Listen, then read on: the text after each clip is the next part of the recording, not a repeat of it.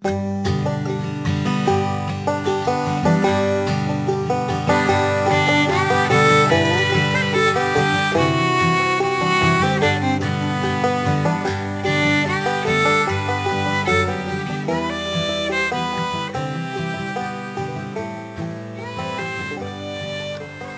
el título de la jornada novena lo dice, es la fuente de poder de la familia. Hoy quisiera compartir con ustedes algún tema que tenga que ver con responder a esa gran pregunta de cómo escapar de la locura de esta generación, de este mundo. Cómo estar exentos de una normalidad que pareciera ser una normalidad donde hay discusiones, donde hay peleas, donde hay desunión. La característica de la familia en nuestros tiempos. Pareciera ser que aquellos que hemos optado y, eh, y nos hemos esforzado en tener una familia conformada por un padre, por una madre, con sus hijos, una familia para, quienes hemos optado por apostar a una continuidad familiar, dándole tiempo, dándole unidad, resistiendo a las pruebas y no apostando a la desunión, no apostando a la separación. Cuán difícil es mantener una familia unida, cuán difícil es mantener en el tiempo a un matrimonio. Y todo esto pareciera ser pasado de moda. Todo esto pareciera ser que va en contra de las características normales que nos ha tocado vivir en esta generación. Pero pareciera ser que esas características, que para muchos son normales, son parte de una locura son parte de un frenesí, son parte de una vorágine, de un torbellino de sensaciones y emociones que van de acuerdo al egoísmo, que van de acuerdo al individualismo. Hoy todas estas eh, actitudes, todas estas posturas de bregar, de luchar por el yo por encima de todas las cosas, tratando de olvidar el bien común. Esto de hacer lo que a mí me parece mientras yo no moleste al otro. Eso evidentemente nos lleva a tener una sociedad y familias divididas, débiles, que se resquebrajan. Y con todo esto, ver también la venida del sufrimiento porque esta locura no ayuda a estar mejor. La fragilidad de la familia hoy en día, aun cuando se la promueve como tener apertura de mente y etcétera, etcétera, ¿no? Toda esta fragilidad familiar que se distancia tanto de lo que encontramos como los conceptos básicos, las premisas básicas del buen vivir que encontramos en la Biblia todo este alejamiento de los principios bíblicos llevan también a la falta de paz, a la falta de esperanza, al abandono, a las riñas, a las peleas. ¿De dónde entonces sacar poder para salirnos de ese torbellino insano y de locura que vive nuestro mundo? ¿Cómo hacer para que nuestra familia sea feliz? Bueno, el tema de hoy tiene que ver con esto, con buscar a Dios y que Dios sea la fuente, el centro de poder de nuestras familias. Cuando hablamos de relación con Dios entonces, me hace recordar a las cualidades que uno tiene que tener para la comunicación. Porque invitar al Espíritu Santo para que more en la familia, tiene que ver con relacionamiento, tiene que ver con aprender a relacionarse uno con Dios. En una de las primeras este, oportunidades que tuvimos en nuestros ejercicios devocionales, hablábamos que el amor es una persona, el amor es Dios. Y cuanto más cerca podamos estar de esa persona, cuanto más presente pueda estar Dios en la familia, más cerca podremos estar unos de otros, de cada uno de los individuos que componemos la familia. Y cuando hablamos de relacionamiento con Dios, tengo que hablar de cuidar ciertas características que tienen que ver con ese relacionamiento y con ese trato. ¿Cuán sabios, cuán inteligentes sociales somos para relacionarnos con Dios y por ende para relacionarnos con los demás? Dicen que esas características en el trato tienen que ver con cualidades personales.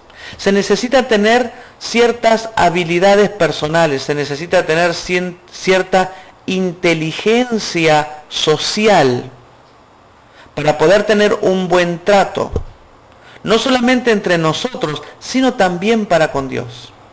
Y hoy yo te quiero hablar de cuatro cualidades necesarias, mínimas, para poder tener un relacionamiento satisfactorio y feliz entre los individuos de la familia, pero también un relacionamiento feliz para con Dios.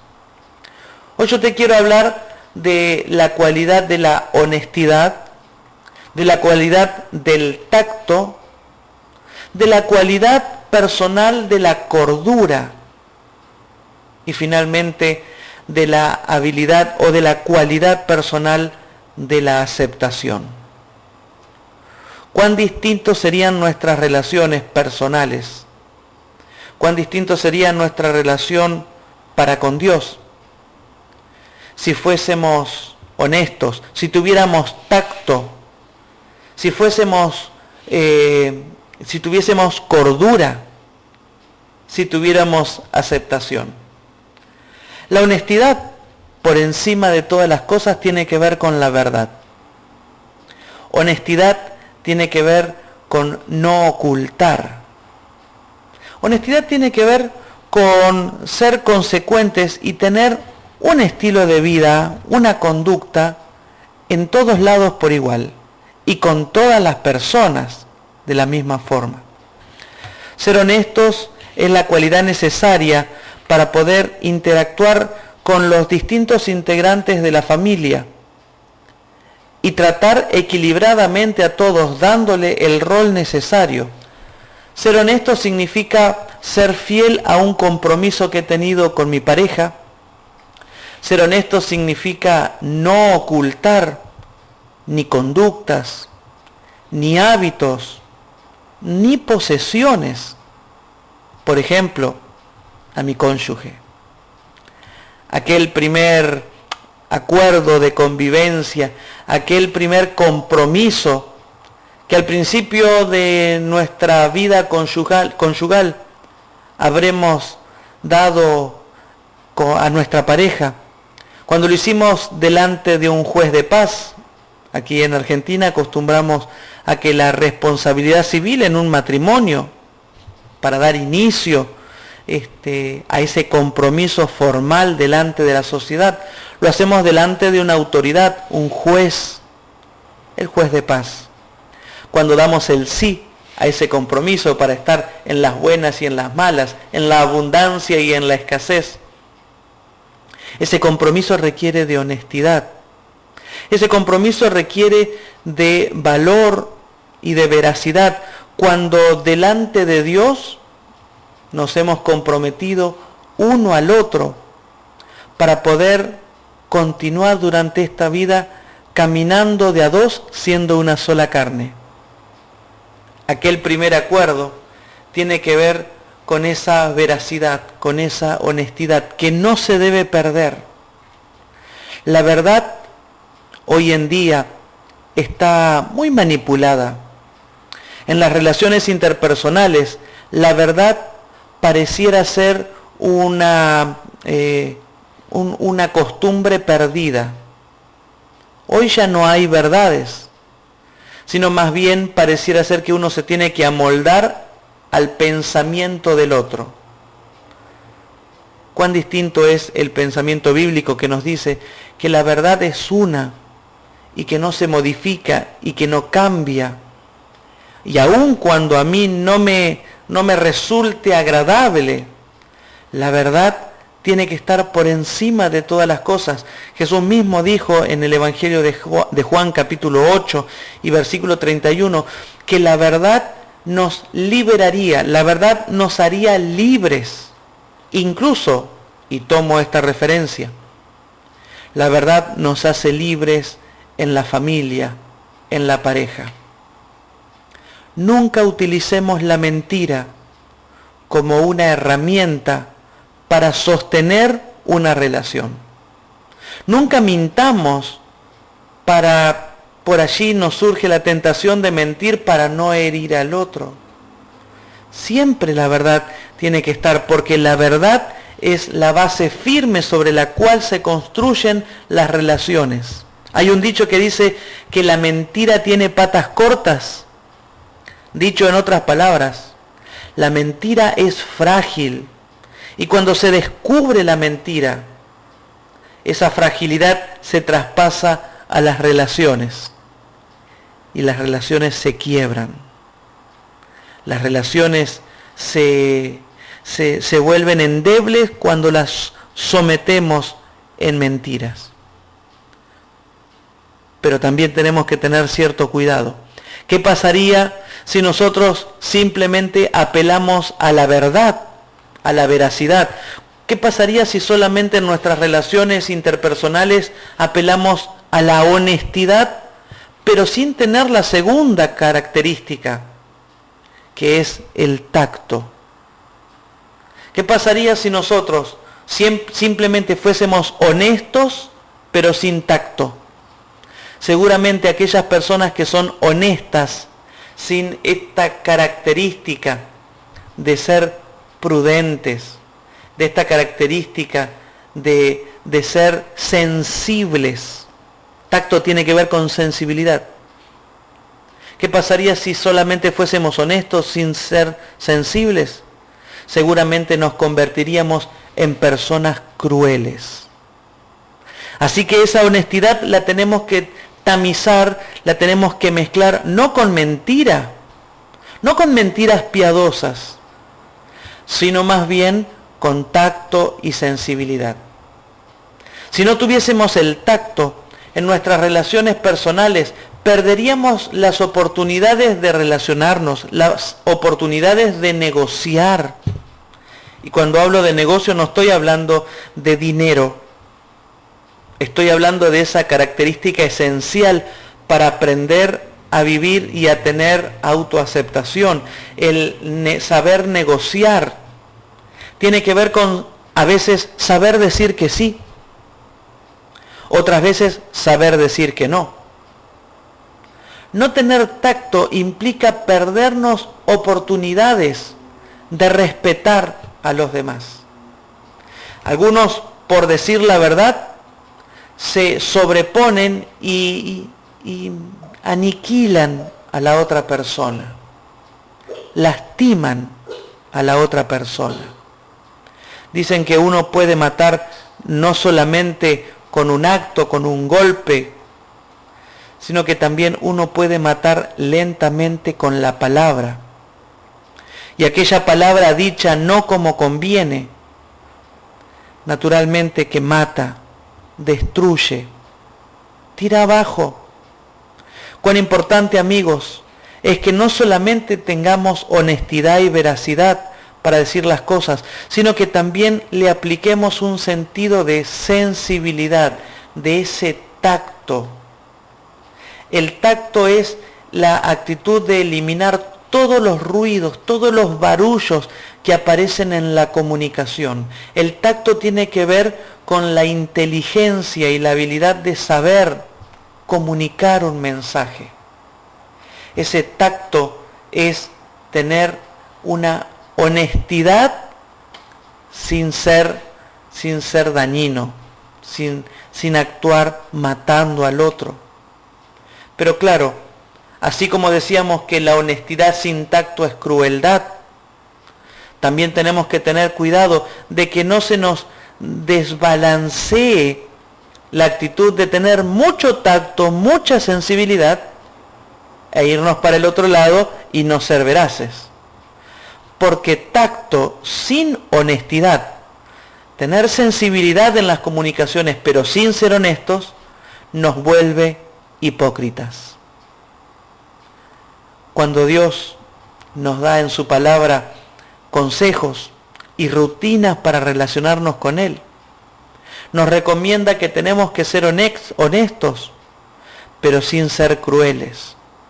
Dios nos recomienda y nos anima a que podamos ser sensibles sin llegar a ser hipócritas. Cuán importante es que podamos ser racionales y tener cordura para poder tener esas relaciones interpersonales en tu familia. Cada día poder amanecer y sentirnos personas honestas tras haber dormido y apoyado nuestra cabeza en la almohada de manera confiada y en paz, producto de que somos honestos. Cuán bueno es levantarse y vivir un día y entregar su vida a Dios y permitir que Él derrame sus bendiciones en la familia, sabiendo que aprendemos de Él a ser mansos, humildes y a tener tacto y a ser sensibles en la comunidad familiar. Cuán importante es tener esa cordura y cordura es la tercera cualidad que hoy te quiero compartir.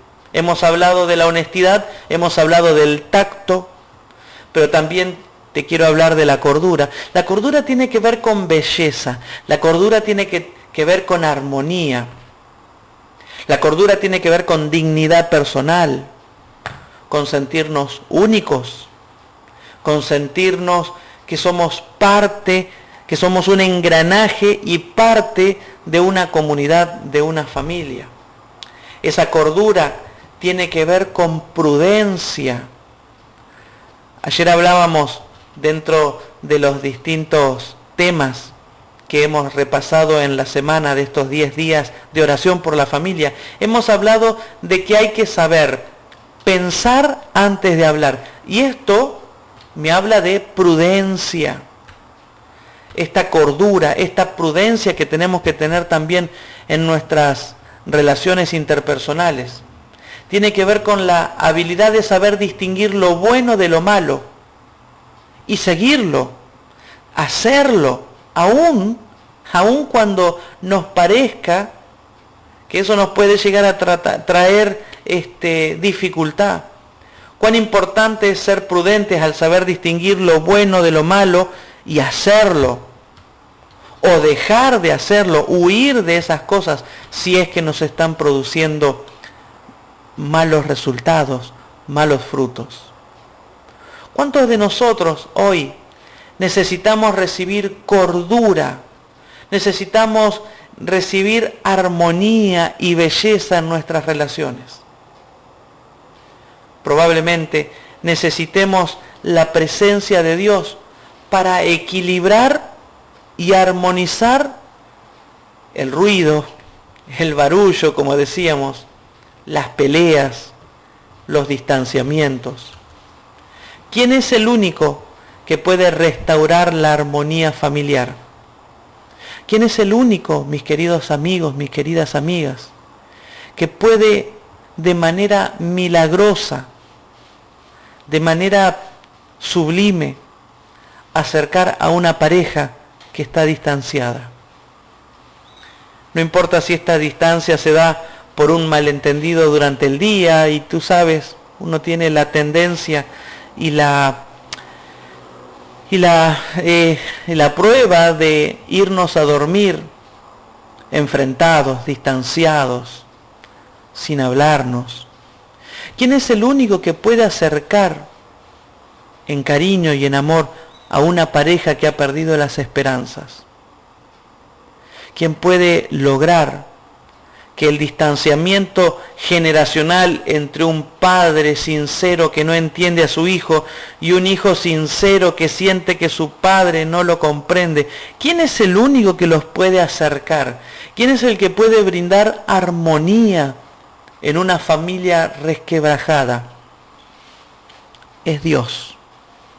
Es Dios y su intervención. No esperes a buscar otras herramientas u otros pasos, olvidándote del primer paso que debiera uno tener muy en cuenta para que nuestra familia funcione. Muchos intentan buscar soluciones en otros lugares y dejan que la presencia de Dios sea la última solución cuando todo está tan distanciado y tan roto y tan herido que a veces se hace incluso difícil para Dios restaurar esas relaciones. Busca primero a Dios. Y leo una cita que me encantó. Allí está en el material de, que, que hemos tenido durante estos 10 días, donde dice, debemos tener el Espíritu de Dios o nunca tendremos armonía en el hogar. Fíjense que, que aquí directamente habla de que el único camino para alcanzar armonía entre todos es la presencia de Dios. No es posible apreciar lo suficiente la importancia de la armonía en el hogar, porque el hogar, si el Espíritu del Señor habita allí, es un tipo de cielo. ¡Wow! Que mi familia sea un anticipo del cielo donde hay armonía y felicidad por doquier. Esto solamente se puede lograr con la presencia de Dios. Cuando Dios está en la familia, todo lo que tienda a estropear la paz y la unidad del círculo familiar será evitado. Deben cultivarse la bondad y el amor, el espíritu de ternura y de paciencia. Si uno erra, el otro ejercitará una paciencia semejante a la de Cristo. ¿Cuándo se da esto? Cuando el Espíritu Santo, la presencia de Dios, mora en nuestro hogar. Y cuando Dios mora en nuestro hogar, encontramos que hay aceptación. La cuarta cualidad que te quiero compartir en esta mañana. La aceptación, incluso según para la psicología, es la habilidad de saber reconocer las situaciones no deseadas de nuestra realidad, las que nos tocan vivir. Aceptación significa identificar esos momentos que uno no quisiera que hubiesen estado. ¿Quién puede escapar de situaciones no deseadas? Nadie. Pero la aceptación tiene que ver con reconocer, identificar eso que no queremos para poder modificarlas, para poder aprender a asumirlas, sin quejas ni excusas, y así fortalecer nuestra tolerancia, a la frustración, a los fracasos, a las pérdidas, fortalecer nuestra actitud frente a los desengaños. Aceptación, fíjate qué interesante, no significa conformarse, sino que aceptación es la habilidad de saber identificar eso que no nos gusta, identificar eso que nos daña, identificar cuando estamos hablando y levantando la voz cuando hacemos esas escaladas de violencia y que nadie puede parar esas peleas, esas idas y vueltas, esas desavenencias entre pareja, entre padres e hijos, cuán importante sería que uno, que alguien diga, epa, estamos levantando la voz. Cuán importante es que alguien dentro de ese círculo familiar identifique cuando empezamos a estar teniendo esa falta de armonía? Que se identifiquen las expresiones gestuales inadecuadas. Cuán bueno es anticiparse al problema. Cuán bueno es poder identificar esos caminos que nos llevan solamente a la discordia. Qué bueno sería que haya una palabra de sensatez, una palabra honesta, una palabra sensible y contacto, una palabra de cordura, para decir, mira, si, si seguimos así, vamos a terminar como la última vez. No lleguemos a eso. Identificar esos momentos nos lleva a saber recordar lo mucho que nos cuesta volver a reparar una relación. No lleguemos a eso. La última vez, la vez que nos pasó, mira todo el tiempo que estuvimos así, perdiendo el tiempo, perdiendo oportunidades. Y ahora que estamos mejor, no lleguemos a eso. Cuánta cualidad de aceptación necesitamos para tener armonía del hogar. Pero mis queridos, ¿quién puede ser honesto plenamente y escapar a la mentira? ¿Quién puede tener tacto y sensibilidad sin convertirse en hipócrita? ¿Quién puede tener cordura y razonamiento en un mundo donde la locura nos asalta por todos lados? ¿Quién puede tener aceptación y visión para reconocer las cosas que nos llevan a un mal camino? ¿Quién puede ser? Y una misma cita lo responde y dice, nadie piense que se halla en libertad para cruzarse de brazos y no hacer nada. El que alguien pueda salvarse en la indolencia e inactividad es completamente imposible. Piensen en lo que hizo Jesús durante su ministerio terrenal. Cuán fervorosos, cuán incansables eran sus esfuerzos. No permitió que nada lo desviara de la obra que le fue encomendada ¿Estamos siguiendo los pasos de Jesús? ¿Quién puede tener estas habilidades, estas cuatro habilidades para tener armonía en el hogar? Quien está conectado a la fuente de poder de la familia, que es la presencia de Dios en cada uno de nosotros. No importa si los demás miembros de tu familia no están al tanto de esto. Sé tú el que busque a Dios. Sé tú el primero en fortalecer tu oración. Sé tú el primero de buscar a Dios en su palabra, en la Biblia. Sé tú el primero en tomar decisiones. Y no importa si los demás no te acompañan. Que tú seas la luz, que tú seas la columna. Hoy Dios te invita a reflexionar y a pensar que el cambio comienza por uno. El contagio de esa armonía comienza por alguien. ¿Y por qué no ser tú? Hoy, hoy yo te invito a que busques en oración a el restablecimiento y el fortalecimiento de tu relación con Dios cuando oramos y cuando pedimos que Dios derrame sus bendiciones en la familia.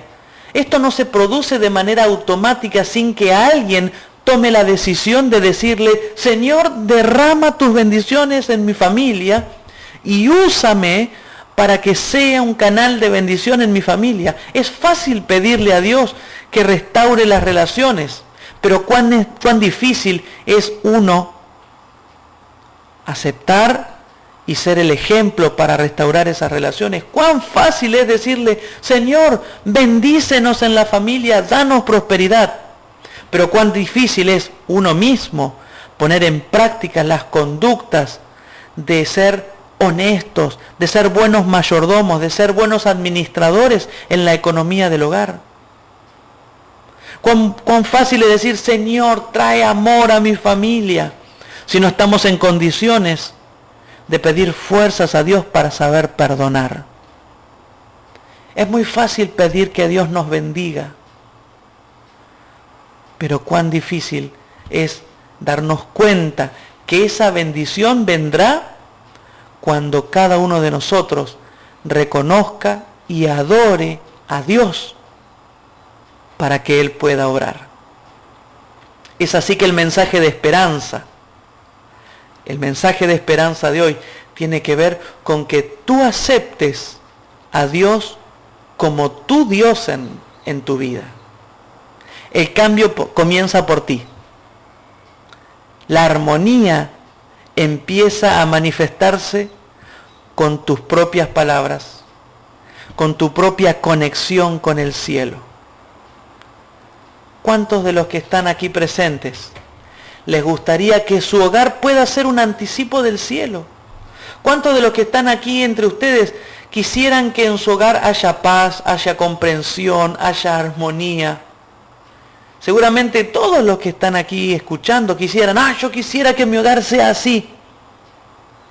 Para que tu hogar sea así, el primer paso, la fuente de poder para que se pueda lograr eso, es permitir que Dios sea Dios en tu vida y que el Espíritu Santo pueda obrar a través de tu persona para traer ese equilibrio ese perfume agradable en el hogar. Que Dios te bendiga, mi querido amigo, mi querida amiga. Que Él pueda permitir que relacionándote con Dios puedas empezar a ver los cambios y con los lentes de la esperanza y de la actitud positiva saber esperar y saber que los frutos del relacionamiento que tenemos con Dios será la manera progresiva de cómo el Espíritu Santo irá obrando para traer paz en tu familia y hacer que tu familia sea una familia feliz, sea una familia fiel hasta el fin.